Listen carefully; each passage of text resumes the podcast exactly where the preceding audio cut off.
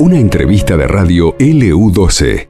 Lo tenemos a Raúl Timerman en línea y queremos analizar un poco este tsunami, este shock eh, al cual hemos asistido los argentinos en las últimas horas a partir del triunfo a nivel nacional de Javier Milei.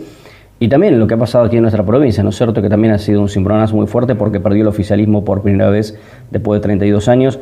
¿Qué tal, Raúl? ¿Cómo le va? Buenos días, Pablo Manuel y Eugenia María Rodríguez, los saludan del U12 de Río Gallegos. ¿Qué tal, Pablo, Eugenia? ¿Cómo están ustedes? Muy buenos días. Buenos días. Bueno, bueno, buenos días es un formalismo, ¿no? Que utilizamos. Eh, ¿cómo, lo, ¿Cómo lo has visto, em, Raúl, esta elección que me parece que sorprendió un poco a todos?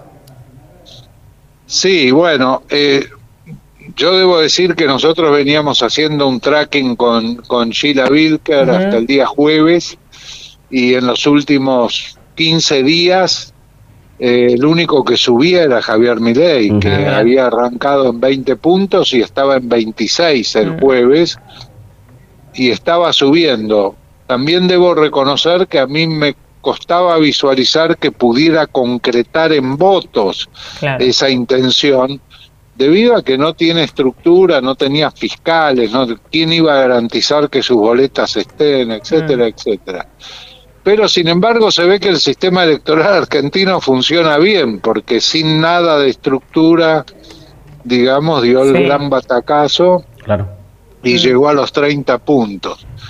Eh, Debe sorprendernos esto. ¿Cuál es el significado? Mm. Bueno, el significado yo creo eh, hay cuando uno le pregunta a la gente si quiere una continuidad o un cambio, en distintas maneras se lo preguntas, es más o menos 60-30 el resultado, 60% quiere un cambio, 30 continuidad.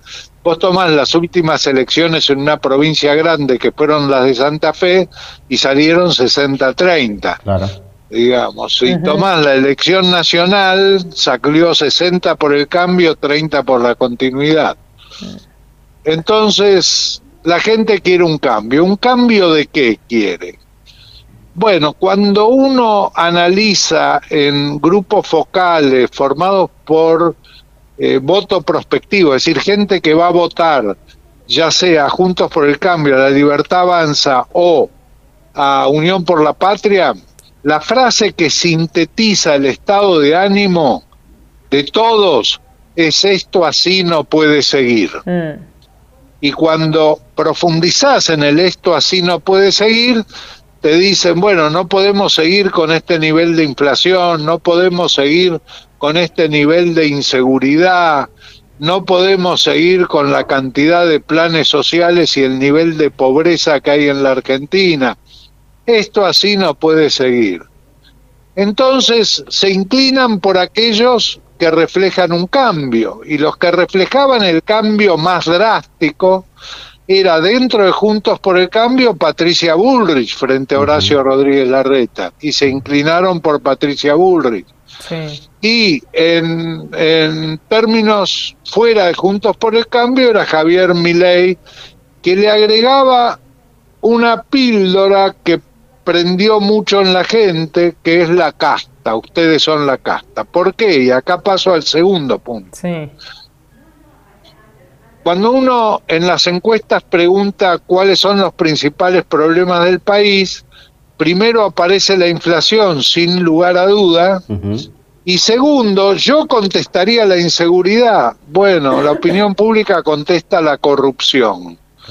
Y cuando vos querés averiguar adentro de eso, decís, pero este gobierno no tiene denuncias de corrupción. ¿Por qué la corrupción es el principal el segundo principal problema? Resulta que la gente visualiza como corrupción los privilegios de los funcionarios políticos.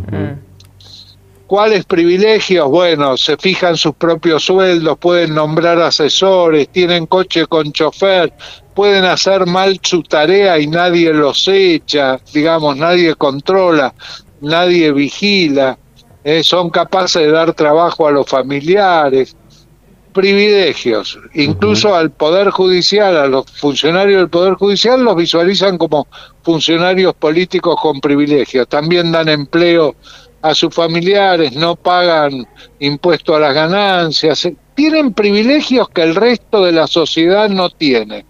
Y eso hizo crisis, hizo eclosión en la gente y a veces esos privilegios fueron bien visualizados. La foto de Olivos durante la pandemia, en el cumpleaños de de la esposa de Alberto Fernández, el vacunatorio VIP, digamos, y todo eso se fue acumulando y Javier Milei construyó en base a ustedes son la casta, ustedes son los políticos corruptos, vamos a terminar con la casta, vamos a barrer con eso, y ayer lo volvió a repetir como eje de su discurso. O sea que Javier Milei hizo una buena lectura de la opinión pública, Patricia Burrich hizo una buena lectura de la opinión pública y Horacio Rodríguez Larreta y Sergio Massa no hicieron una buena lectura de la opinión pública. Ahora, todo eso fue capaz, Raúl, de, eh, no digo ni cegar ni nubilar, pero de correr de lado eh, el pensamiento mismo del propio Javier Milei, ¿no? Digo, eh, fue tan fuerte esa parte que la gente no tomó en cuenta eh, el discurso de Javier Milei y de quien lo acompañan como candidato, eh, que es un discurso eh, que no estaba, por lo menos en los últimos años, uno de la democracia para acá, dentro del lenguaje político argentino. No, pero lo mismo pasó con Johnson en Inglaterra, con Trump en Estados Unidos, con Bolsonaro en Brasil. No, no, es verdad. Pero es así. Después de la pandemia, digamos, se ha instalado eso. El mundo cambió. Sí. Eh, Raúl, un sector que me da la impresión eh, de que, eh, o al que no pudo alcanzar ni, ni Junto por el Cambio ni Unión por la Patria, pero sí tal vez lo hizo Milei de alguna manera, es el mundo digital, ¿no es cierto? Que, que, tuvo algún tipo de alcance que los otros partidos no, no lograron. Puede ser, pero fue, digamos, no, no, no fue una cosa estructurada, fue como el resultado de la elección, fueron espontanismos, digamos, cosas espontáneas. Eh, ha habido eh, Horacio Rodríguez Larreta tenía un equipo digital excelente y no le fue demasiado bien. Leandro Santoro tuvo la mejor campaña digital en la ciudad de Buenos Aires, fue la de Leandro Santoro.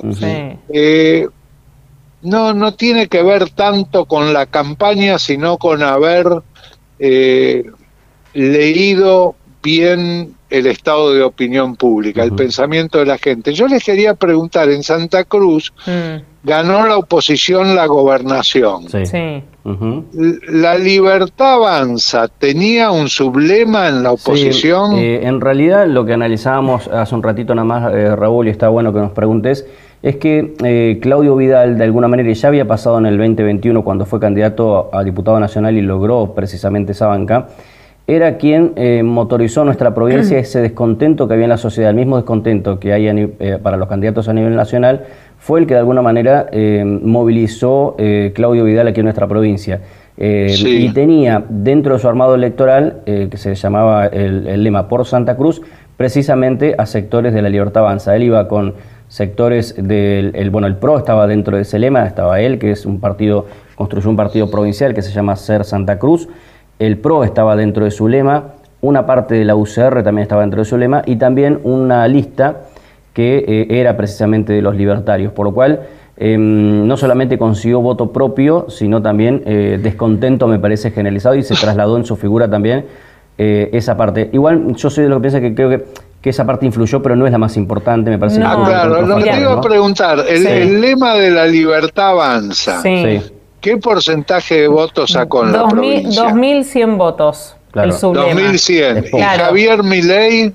Y Javier Acá ganó Javier Milei, me Milei parece. ganó, sí, aquí. Eh, tuvo un 29,5% de los votos aquí en Santa Cruz. Claro, entonces te das cuenta que es Javier Milei, es la figura Claro. de él. Claro, Exacto. claro. No es la Claro. libertad avanza, No, es la exacto. figura de Javier Milei. Bueno. Fíjate en todas las provinciales que se hicieron, los candidatos de él no sacaron votos. Bueno, esa lectura hacíamos hace un rato, digo, cuando uno pensaba eh, con antelación qué era lo que por ahí tal vez podía suceder con Javier Milei eh, en Las PASO, hacía la lectura de lo que había ocurrido en otras provincias, ¿no? O en las, en las Donde elecciones Javier provinciales. Milei no, no estaba en la boleta. Claro. Exacto, exactamente. Y, y, digamos, no encontraba ni piso, ni techo, ni nada, ¿no? En las provincias. referencia. No había referencia y no había, y las elecciones habían sido muy malas, de hecho, ¿no es cierto? Sí. Eh, eh, pero, pero bueno, nada que ver con este resultado de, de ayer. Eh, Raúl, Sí. le Bueno, hacemos... la gente quiere un cambio. Sí. Si uno no interpreta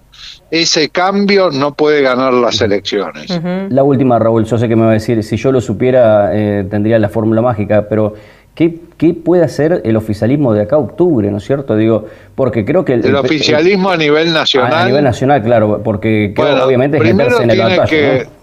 En tiene que abrir los brazos y convidar Eh, a sectores moderados que han estado en otros espacios políticos, como puede ser gente de Horacio Rodríguez Larreta o gente del radicalismo y, y gente de Schiaretti. Primer Claro. punto.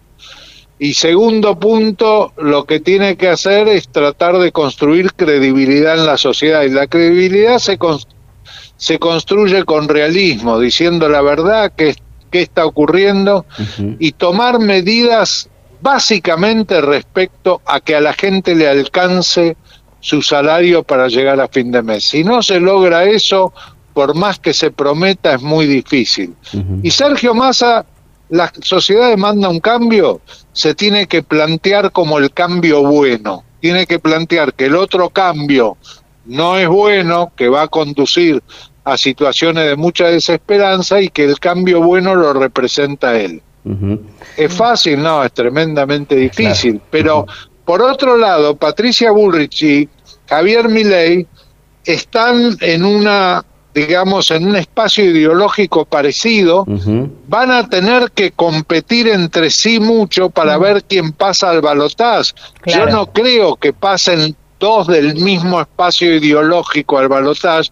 La gente va a buscar alguna compensación, compensación. Sí, Claro. Ahí aparece la oportunidad de Sergio Massa de pasar al balotaje. claro. Y después tiene que construir credibilidad, digamos. Él tiene que representar un cambio creíble por la gente y que lo elija frente a la otra alternativa. Mm, Claro. sí. Ahora, Muy difícil. Impensado este escenario también del peronismo arañando, queriendo arañar un balotaje, ¿no es Sí. cierto? Muy lejos. Pero bueno, todo lo que Sí, está pasando va a es- tener que, que es luchar mucho para entrar al balotaje, efectivamente.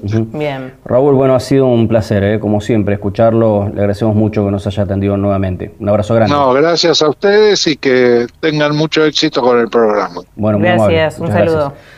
Ahí estaba Raúl Timerman, analista político, bueno, eh, trayéndonos un poco de luz ¿no? en, en todo lo que ha pasado en el día de ayer, con estos resultados sorprendentes.